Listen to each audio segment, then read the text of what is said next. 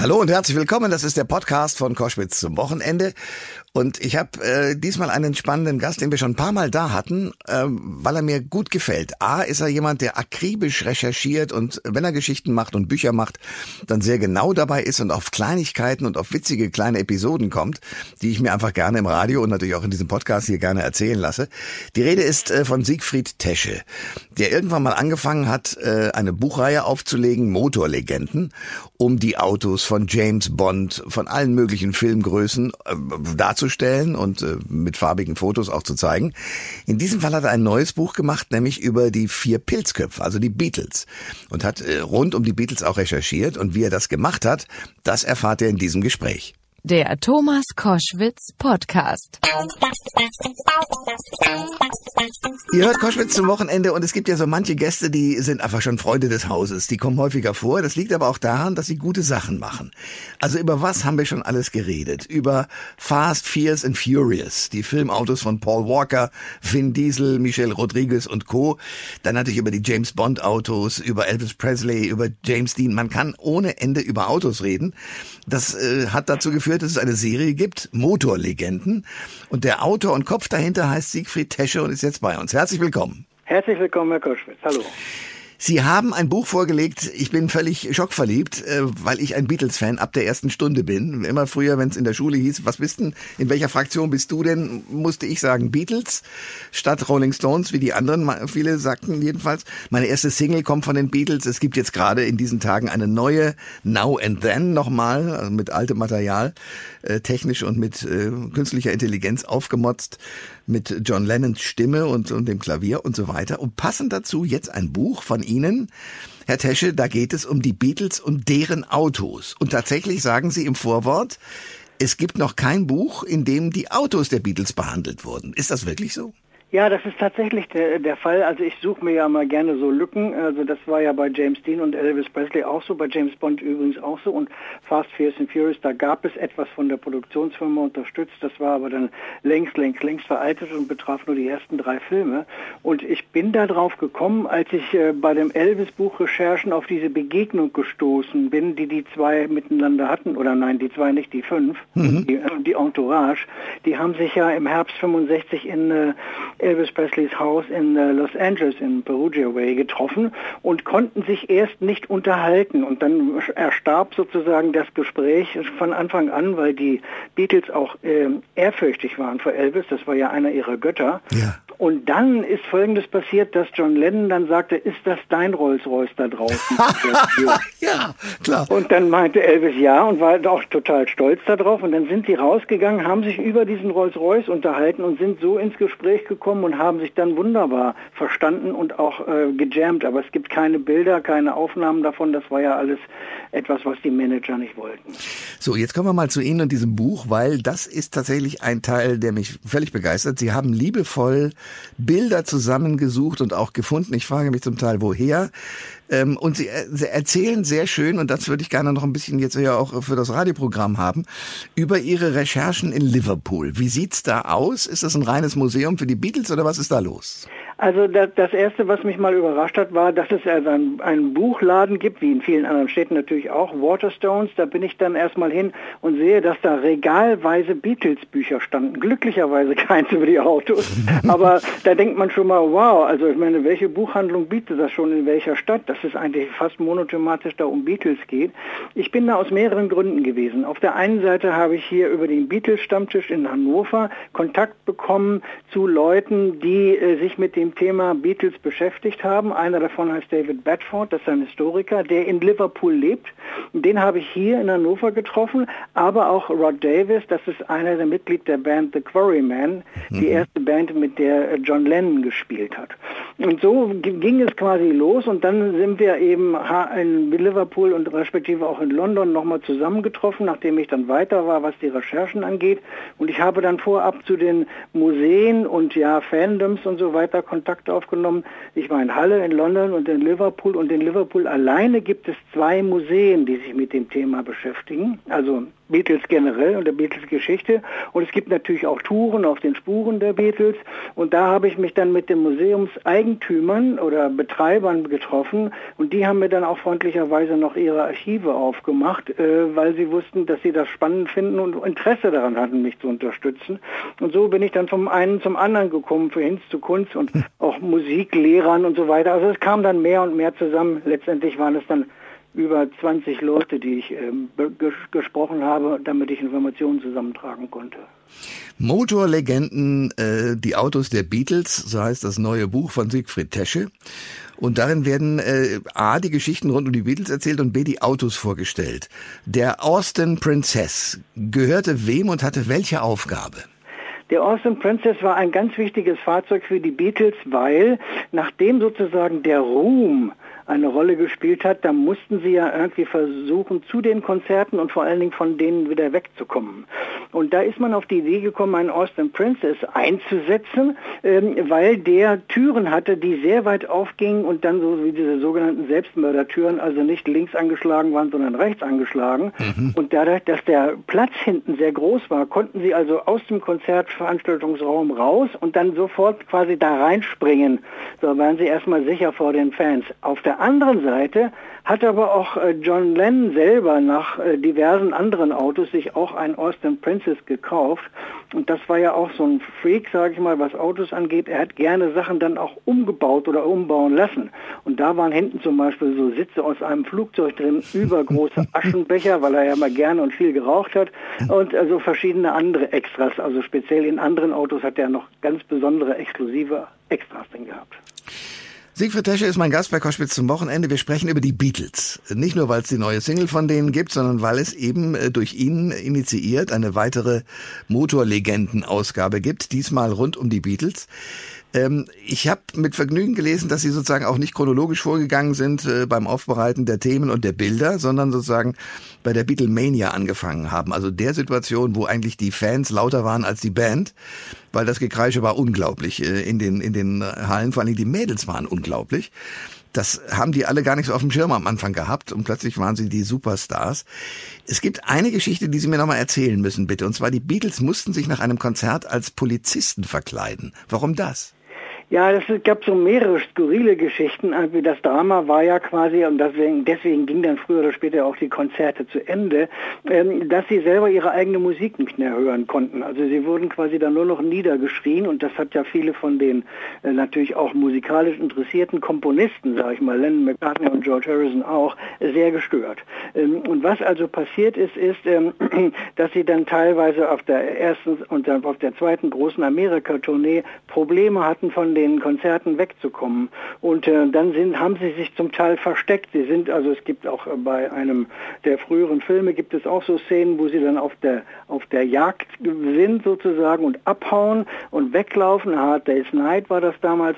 Und da gab es dann eben auch Szenen, wo sie über Dächer gesprungen sind, um dann rauszukommen, irgendwie heimlich den Laden zu verlassen. Oder eben Sie wurden dann entsprechenden Fahrzeugen äh, äh, versteckt, um den Fans zu ent entgehen. Und das waren, da waren auch Polizeifahrzeuge dabei. Es war auch äh, mal ein äh, Fahrzeug von einer Schlachterei dabei und so weiter. Also da haben sie dann auch und sogar in einem Gefängniswagen haben sie auch mal gesessen mit den Polizisten zusammen, damit sie bloß heile äh, zum Hotel kommen konnten. Sie haben ja auch nicht viel gehabt von diesen Tourneen. Es war jetzt immer nur Hotel, Pressekonferenz, Auftritt und dann ja, wieder Auftritt, nächste Pressekonferenz, nächstes Hotel. Also sie haben nicht wirklich Amerika kennengelernt, nur sehr, sehr eingeschränkt. Ja, und man muss sich ja klar machen, das ist bei allen Bands, die größere Fangroups um sich herum haben. Ich habe es bei den Scorpions mal erleben dürfen. Äh, der Abgang, wenn die letzte Zugabe gespielt wurde, ist ja immer ein wahnsinnig schneller weil man eben verhindern will, dass dann irgendwie die Fans nochmal aufhalten und so weiter. Und das war natürlich bei den Beatles nochmal ganz extrem. Das stimmt. Es war ja auch bei Elvis der Fall. Da gab es dann später ja sogar diese berühmt gewordene Durchsage, Elvis has left the building, ja. damit alle Bescheid wussten, dass er jetzt wirklich nicht mehr da ist und so weiter und längst in der Limousine und unterwegs. Ähm, das war bei den Beatles ja auch so. Sie sind ja auch zum Teil dann äh, mit gepanzerten Limousinen sogar gefahren worden oder aber mit einer großen Eskorte, also mit Harley Davidson Motorrädern drumherum und so weiter. Und da haben ja auch wirklich Hunderttausende gestanden und das ist natürlich nicht angenehm für die vier Fab Four. Koschwitz zum Wochenende. Es geht um äh, die Beatles, es geht um die Motorlegenden, ein weiteres Buch von äh, Siegfried Tesche und darüber, dass die Beatles ja im Grunde genommen ein Ausnahmephänomen waren und bis heute eigentlich sind, wobei man sich fragen kann, wenn die weiter so hätten machen können und eben John Lennon nicht erschossen worden wäre und äh, auch die Beatles weiter hätten Lust ge gehabt hätten, zusammen zu spielen, so wie die Stones jetzt, was wäre aus denen geworden? So sind sie natürlich nochmal ein, auf ein Podest hochgehoben worden, obendrauf nochmal. Aber diese Beatlemania, das hat, glaube ich, das haben auch die Stones in dieser Weise nicht erlebt, oder? Das war eine Zeit lang, aber auch nur eingeschränkt war das wirklich vergleichbar. Ich bin gerade dabei, mich so mit den 60er Jahren und den Popphänomenen der damaligen Zeit zu beschäftigen. Da gab es ja dann auch noch ein paar andere, die kurzzeitig großen Erfolg gehabt haben. Cliff Richard oder so oder Cilla Black oder einige, einige wenige andere, später dann Rod Stewart, Elton John und so. Und äh, bei den Stones hat das auch zum Teil stattgefunden, aber nicht in diesem Ausmaß und nicht so lange. Mhm. Also man muss schon sagen, dass so Herbst 63, deswegen kommt das Buch ja jetzt auch 60 Jahre danach, hat diese Beatlemania quasi ähm, die, die größten, ersten größten Auswüchse erlebt. Und dann ging es eigentlich bis Ende 66, mit, mit, zu der Zeit, wo sie dann aufgehört haben, ging es eigentlich durchgehend so weiter. Und ähm, deswegen waren sie auch Opfer, wie ja zum Beispiel äh, die äh, Familienmitglieder oder Freunde oder so oder Bekannte aus der Gruppe dann auch gesagt haben, sie konnten ja kein normales Leben mehr leben. Das muss man schon so sagen. Sie haben sich dann auch in der großen Villen und Mauern verschanzt und haben dann große Anwesen gehabt, entweder in London oder um London herum und äh, waren eigentlich nicht mehr in der Lage, normal auf die Straße zu gehen und irgendwelche Sachen zu erleben. Äh, auch Liverpool hat sie ja ganz groß gefeiert, nachdem dann sozusagen Filmpremieren waren. In London gab es dann manchmal noch eine Liverpool-Premiere und ähm, da standen dann auch Hunderttausende auf den Straßen. Also man möchte sich das persönlich nicht vorstellen. Da ist das Leben eines unbekannten Autors doch wirklich anders. ja, zumal ja, also ich glaube, John Lennon erzählt hat, dass irgendwie Leute in seinen Garten gekommen sind und Teile seiner Bäume abgesägt haben, um was mitzunehmen von ihm. Und andere, so Paul McCartney, hat dann plötzlich entdeckt, dass an seinem Auto der Außenspiegel fehlt, weil der auch gerne mitgenommen wurde. Das ist wirklich kein Leben. Ja, George Harrison hatte ja äh, als äh, eines der früheren Autos ein Jago E-Type, äh, dieses wunderschöne Auto, von dem Ferrari mal gesagt, das wäre das schönste Auto der ganzen Welt. Und dann hat er einen kleinen Auffallunfall gehabt und dann haben die Fans mitbekommen, oh, das ist George Harrisons Auto. Und da war nur vorne an der Stoßstange und vorne an einem, einem Lampenglas, also da gab es so ein abgelecktes äh, Scheinwerferglas, äh, da war ein bisschen was kaputt. Er war auch nicht schuld, sondern jemand anders hatte das verursacht und dann standen die Fans drumherum und haben die kleinen Splitter da aufgesammelt von dem, von, der, von dem Auto. Das muss man sich mal vorstellen. Also äh, das ist nicht angenehm. Und äh, genau, Paul McCartney hat es erzählt, dass ihm dann Teile abgerissen wurden vom Auto. Und das erinnert ein bisschen auch an die James Bond-Manie. Das ist auch passiert in der Zeit. Also sowohl George Harrison als auch ähm, Paul McCartney hatten ja beide zwei Aston Martin, DB5 und DB6 und Goldfinger kam 64 heraus und da gab es eben diesen berühmten Aston Martin DB5 und der ist ja dann auch noch auf so eine Art Welttournee geschickt worden und in Italien, als der dann in Rom stand, da haben die Fans dann auch Teile abgerissen von dem Auto.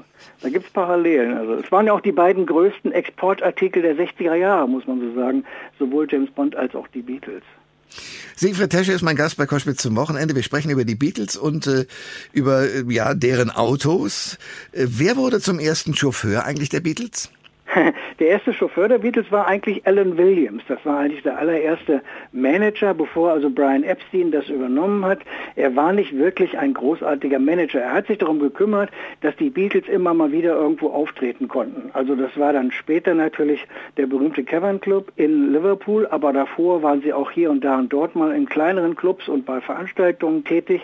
Und ähm, als dann äh, das Interesse bestand von einem deutschen Manager namens Bruno Koschmieder, doch Hamburg aufzutreten, hat Alan Williams gesagt, okay, ich frage mal nach. Der Koschmieder wollte eigentlich Bands aus London und mhm. nicht aus Liverpool.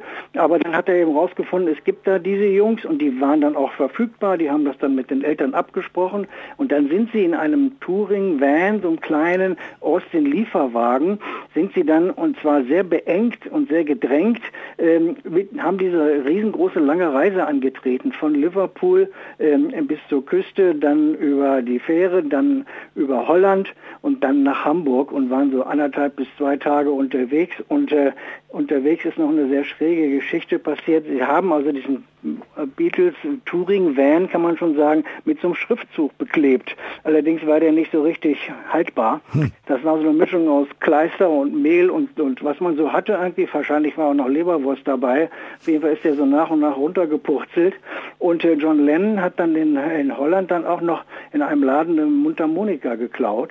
Und da haben die anderen natürlich große Angst gehabt, dass sie da erwischt werden und niemals in Hamburg ankommen. Die waren natürlich froh, dass sie engagiert wurden und dass sie eben auch gut Geld verdienen konnten. Also das war so die erste Geschichte mit dem ersten Touring-Van. Und Alan Williams hat dann später, das, kurz danach dann, als äh, die erste Single dann erfolgreicher war, dann äh, das Management abgegeben und äh, Brian Epstein äh, äh, hat übernommen.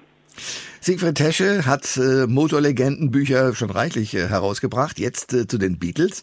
Darüber sprechen wir gerade. Es gab eine Fahrt, weil wir natürlich mit Fahrzeugen äh, Tourneen sozusagen auch abklappern. Es gab eine Fahrt, bei der eine Windschutzscheibe irgendwie zerbrochen ist. Es war bitterkalt und die Beatles lagen irgendwie auf dem Rücksitz äh, übereinander. Wie das? Ja, das war mh, hm, relativ, äh, nein, es war nicht relativ kalt, es war wirklich sehr kalt. Das war am 21. Januar 1963. Mel Evans war einer der Helfer der damaligen Zeit. Man muss dazu sagen, dass die, die Jungs sozusagen geguckt haben bei Freunden und Bekannten und bei Helfern, irgendwie sie, um sie zu unterstützen. Und Mel Evans, ähm, den kannte man vom Cavern Club und hat dann geholfen und dann sind sie eben auch äh, von ihm gefahren worden. Manchmal ist auch George Harrison gefahren, muss man dazu sagen, und andere auch. Und da war es eine Fahrt von London nach Liverpool zurück quasi und unterwegs ist offensichtlich ein Kieselstein in die Scheibe geknallt, in die Frontscheibe. Das heißt, die ist dann nicht in tausend Splitter äh, zersplittert, sondern da ging erstmal nur ein Teil zu Bruch. Hm. Okay, da kam dann schon mal die kalte Luft rein, das war nicht angenehm und dann haben sie gesagt, okay, das, ich kann jetzt gar nicht richtig gucken hier, also machen wir, machen wir ein größeres Luft, äh, Luftloch rein und dann kam noch mehr kalte Luft rein und hinten saßen die Beatles zum Teil auf ihren Verstärkern, weil es war auch ein kleines Auto, man hatte nicht viel Platz. Und es wurde kälter und kälter. Und dann ist, äh, wie äh, Paul McCartney mal später gesagt hat, der sogenannte Beatles Sandwich entstanden. das heißt, ähm, sie lagen übereinander ähm, äh, immer der Oberste kracht, kriegte die meiste frische Luft ab, natürlich Mel Evans auch. Mhm. Und die haben dann, äh, da kreiste dann sozusagen eine Flasche hochprozentiges. und äh, wenn derjenige, der oben war, äh, dann völlig durchgefroren war, dann durfte der nach unten und die anderen beiden oder drei, je nachdem, durfte dann oben auf ihn drauf. Also das war bestimmt keine angenehme Fahrt, ja. Siegfried Tesche, Motorlegenden, es geht um die Beatles. Was ich faszinierend finde, ist, Sie haben witzige kleine Details zusammengetragen und ich frage mich, woher. Zum Beispiel das Haus der Eltern von Paul McCartney wurde für 150.000 Pfund verkauft. Wie haben Sie von diesen Details erfahren? Also ich habe jetzt ein Jahr und zwei, zweieinhalb Monate an dem Buch gearbeitet und natürlich steigt man dann tiefer und tiefer ein. Äh, David Bedford zum Beispiel, der Historiker aus Liverpool, der hat mir dann geholfen, erstmal auf der einen Seite äh, Zugang zu Archiven zu bekommen und dann selber sagt er, ja, das weiß ich noch und das könnte ich noch mal recherchieren, da hm. könnte ich noch mal nachfragen. Der war da sehr hilfreich und sehr offen und das hat natürlich viel geholfen. Er hat mir zum Beispiel auch erzählt von einem Rennen, also wie das ja manchmal so ist mit Jungs, also sag ich mal, oder Heranwachsenden. Ne? Hm. Die sind ja dann hier und da auch mal ein bisschen frecher oder schlagen über die Stränge und da gab es ähm, einen Auftritt auf der anderen Seite in Liverpool. Also Liverpool ist ja getrennt durch diesen großen Fluss, uh, River, River Across the Mersey, gibt es ja die Ferry Across the Mersey, da gibt es ja diesen berühmten Song. Und auf der anderen Seite von Liverpool gab es ein Konzert. Und da war dann eine, eine konkurrierende, nein, befreundete Band, die haben dort auch einen Auftritt gehabt, die hatten auch einen Tourvan. Und dann sind die gemeinsam respektive gegeneinander gefahren unter diesem in diesem Tunnel unter dem äh, äh, ja unter dem Mersey Fluss durch. Also äh, damals gab es da lediglich den Kingsway Tunnel inzwischen gibt es noch einen Queensway Tunnel den gab es damals noch nicht. Okay. da musste man sich noch mal auseinandersetzen. Und die haben sich wohl auch berührt und haben da tatsächlich ein Wettrennen gefahren. Mhm. und solche Details die sagt er ja ich habe da was von gehört ich muss das mal noch mal rausfinden. Und dann sind wir dann über ja diese Informationen auch was die Häuser angeht, respektive die Wohnungen und auch diese sehr langen Krankenaufenthalte von Ringo Starr. Das ist ja überhaupt ein Wunder, dass der quasi noch am Leben ist irgendwie, weil der hatte als kleiner Junge da große Probleme überhaupt zu überleben. Hm. Ähm, ähm, war es mir dann wichtig, ein großes Kapitel zu schreiben über die Jugend und die Dramen, die in den ersten paar Jahren vor dem Berühmtsein abgelaufen sind. das war mir wichtig, darüber auch zu schreiben. Siegfried Tesche ist mein Gast bei Koschwitz zum Wochenende. Äh, selbst George Harrison hat es geschafft, passend zu ihrem Buch, äh, ein Bewerbungsgitarrenvorspiel in einem großen Auto, in dem Fall in meinem Bus vorzunehmen. Äh, wie war das? Ja, die Busse sind tatsächlich wichtig gewesen in der Frühzeit der Beatles. Sie hatten natürlich kein Geld und keine Autos. Das kam ja erst im Laufe der Zeit. Und sie hatten ungefähr denselben Weg, zum Teil zumindest zur zum teilweise zur selben oder zu einer ähnlichen Schule.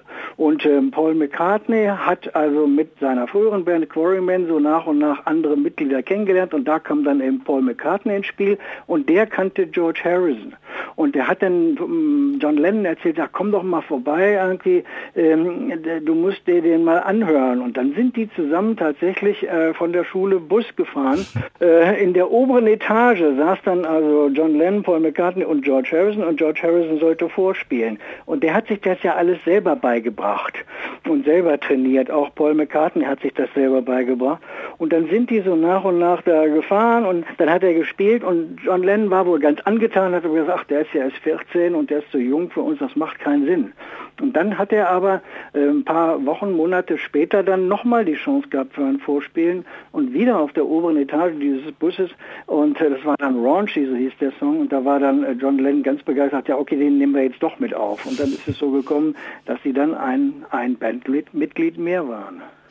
Ähm, Paul hat mit den Wings einen VW-Bus gefahren. Ein ähnliches Modell hatte ich auch in meiner frühen Jugend. Ähm, und ich bin aber nie zu einem Rolls-Royce vorgedrungen. Den hatte aber wiederum John Lennon. John Lennon hatte ja nicht nur ein, sondern gleich zwei Rolls-Royce, okay. aber äh, ja, ja, der konnte sich das leisten und wollte sich das auch, sagen wir mal so. Man muss dazu wissen, John Lennon ist ein sehr schlechter Fahrer gewesen und er hatte große Probleme mit seinem Augenlicht. Und äh, seine Tante Mimi hat dann mal gesagt, irgendwie, ach, du bist doch fast blind, du solltest überhaupt kein Auto fahren. Völlig verrückt hat er im Gegensatz zu den anderen sich nicht gleich mit einem Kleinwagen auseinandergesetzt, sondern sich gleich einen Ferrari gekauft, mhm. ähm, direkt von der Earls Court Motor Show. Äh, da war er begeistert von und hat den auch relativ schnell gegen die Garage von George Harrison gesetzt. und dann war es klar, also, also, andere wollten auch gar nicht mehr mitfahren mit ihm, das muss man auch dazu sagen. Und er sagt, okay, äh, es muss gleich mal was anderes her. Und dann hat er sich äh, für ein Rolls-Royce entschieden. Ähm, und dieser Rolls-Royce war erst äh, in Anführungszeichen nur schwarz, bis auf den Kühlergrill. Das durfte er nicht, weil da war wirklich Rolls-Royce dagegen.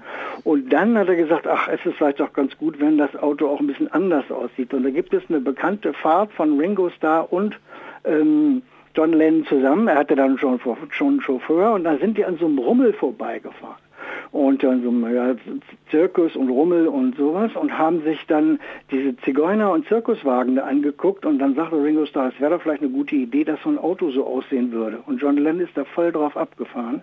Also daraus mache ich was. Und dann hat er tatsächlich eine Firma gefunden und ein Künstlerkollektiv aus Holland, und die haben diesen Wagen bemalt und das war das äh, Gespräch Talk of the Town, kann man nur sagen. Ja. Ähm, weil als sie den dann abgeholt haben, war der tatsächlich quietschbunt, sage ich mal so, psychedelisch mit Tantra-Mantra-Motiven, floralen Mustern, Ornamenten und so weiter. Ähm, dann, äh, ja, dann gab es einen Riesenaufstand. Also Rolls-Royce war entsetzt, völlig fertig. Dann ist eine Frau mit einem Regenschirm auf ihn los, sie Schwein, wie kann man das nur einem Rolls-Royce antun, das geht doch gar nicht und so weiter. Er fand's cool, ihm hat's gefallen und es gab noch diverse, viele Extras da innen drin. Das war auch sehr skurril. Also nicht nur eine Eiswürfelmaschine und ein Fernseher und ein Plattenspieler und was man alles so hat, hm. sondern auch einen sogenannten Soundhaler. Dieser Soundhaler war mit einem Mikrofon verbunden. Da gab es Lautsprecher in den Radkästen und der hat dann immer so Sachen abspielen lassen, wenn er an den Leuten vorbeigefahren ist. Also zum Beispiel Lili Marleen oder, oder auch in Spanien bei den Dreharbeiten zu einem Film, wie ich den Krieg gewann, hat er dann so Düsen, Jet und Zuggeräusche abspielen lassen, wenn er durch kleine Dörfer gefahren ist oder gefahren wurde natürlich. Und äh, dann sind die Leute da auseinandergestoben und er hat tatsächlich auch mal, ist immer eine Zeit lang mit einer Gorilla-Maske gefahren, hat er sich aufgesetzt, um die Leute zu erschrecken, aber die Brille hat er trotzdem auf der Nase. Also es war schon, das, äh, John Lennon hat mal gesagt, ich wollte schon immer mal ein exzentrischer Millionär sein. Das hat er eingehalten. Absolut, sagen. wenn ich das so höre. Ja klar, und das ist ein sehr schönes Bild, was Sie da auch im Buch haben. Ich habe mich gefragt, wieso diese Motorlegenden so funktionieren. Und ich denke mir, im Grunde genommen erzählen Sie uns ja eigentlich mit den Büchern unsere eigene Geschichte. Also Menschen, die sagen wir mal 50 oder auch ein bisschen älter sind, 60 äh, die fangen ja auch, wie ich beispielsweise mit dem VW Käfer an und dann äh, gibt's irgendwann mal den etwas größeren Verdienst, dann werden auch die Autos größer. Ist das auch so ein Motiv für Sie gewesen, das mal anzulegen? Ja, das stimmt. Also ich, ich bin immer wieder erstaunt, dass die Leute doch sozusagen ihren eigenen Ruhm mit den Autos ausdrücken und ihre eigene, ja, sag ich mal, an ihre eigene Legende so ein bisschen stricken und dass es ihnen auch gefällt, äh, sich das leisten zu können, von denen, von dem sie als kleine Jungs immer geträumt haben. Mhm. Also tatsächlich war es ja so, wie gesagt, man hatte zu Anfang dann ein Fahrrad, das bekam man, dann ist man Bus gefahren, so, mhm. und dann konnte man sich eben so einen Kleinwagen leisten. Das war bei Ihnen und bei uns, äh, bei mir wahrscheinlich genau genauso. Da hatte ich dann eben einen Käfer und dann hatte ich einen Opel Ascona und dann kam dann irgendwann ein Opel Manta und so weiter. Da wurde es dann so richtig sportlich. Hm. Gut, das hat für den Aston Martin jetzt nie gereicht, aber und von Rolls-Royce, der, der wäre mir viel zu groß. Also äh, äh, le leider hat es auch nicht für einen Jaguar E gereicht, den hätte ich schon ganz gerne, aber 1 zu 36 habe ich hier einen im Regal stehen. Hm. Ähm, aber das war aber eben bei den Jungs anders. Die konnten sich dann eben was leisten und haben dann auch voll aus dem Regal und aus dem dem vollen Geschöpft und sehr skurril ist, also das ist so ein Kapitel, auf das ich sehr stolz bin, ist, ähm, dass Brian Epstein da auch noch mit verdient hat. Also Brian Epstein und ein autoverkaufender Kollege namens Terry Doran, die haben zusammen eine Firma gegründet, die heißt Brydor Cars. Mhm. Und Brydor Cars hat Autos vermittelt. Das heißt also, wenn jetzt ähm, äh, John Lennon äh, oder wer auch immer einen Wunsch hatte, irgendwie einen Rolls-Royce zu kaufen oder äh, Paul McCartney einen Aston Martin, da sagt er, ja, kein Problem, wir kümmern uns darum. Und dann sind die zum Händler, zum Hersteller, haben gesagt, wir hätten gerne, wir sind hier der Händler. Dann haben die Prozente gekriegt, haben die an ihre teuren Musiker oder gut verdienenden Musiker weitergereicht, die Fahrzeuge, haben das Geld eingestrichen und, das, das war der Clou, Cash. Und dieses Geld, diese Cash-Deals mit Popgrößen, so heißt das Kapitel, das haben die dann häufig auch abends ins Casino getragen, weil Brian Epstein war dem Spielen verfallen. Mhm. Ähm, und da ist ganz viel von dem, was reinkam, dann auch wieder gleich weggeflossen, aber sie konnten sich leisten. Und sie haben nicht nur die Beatles versorgt, sondern auch viele, viele andere Popmusiker der damaligen Zeit, auch die Rolling Stones und, und, und andere. Das war also ein sehr florierendes Geschäft als, als armer Manager der Beatles, muss man auch sehen, dass man ein Nebeneinkommen hat. Das war die Stimme von Siegfried Tesche, der eine neue Motorlegenden, ein neues Buch vorlegt. Sehr schön bebildert, sehr schön detailreich erzählt. Es geht um John, George, Paul und Ringo, also die Beatles. Herr Tesche, danke für das Gespräch. Danke Ihnen, Herr Koschwitz. Alles Gute. Alle Informationen zur Sendung gibt es online auf thomas-koschwitz.de.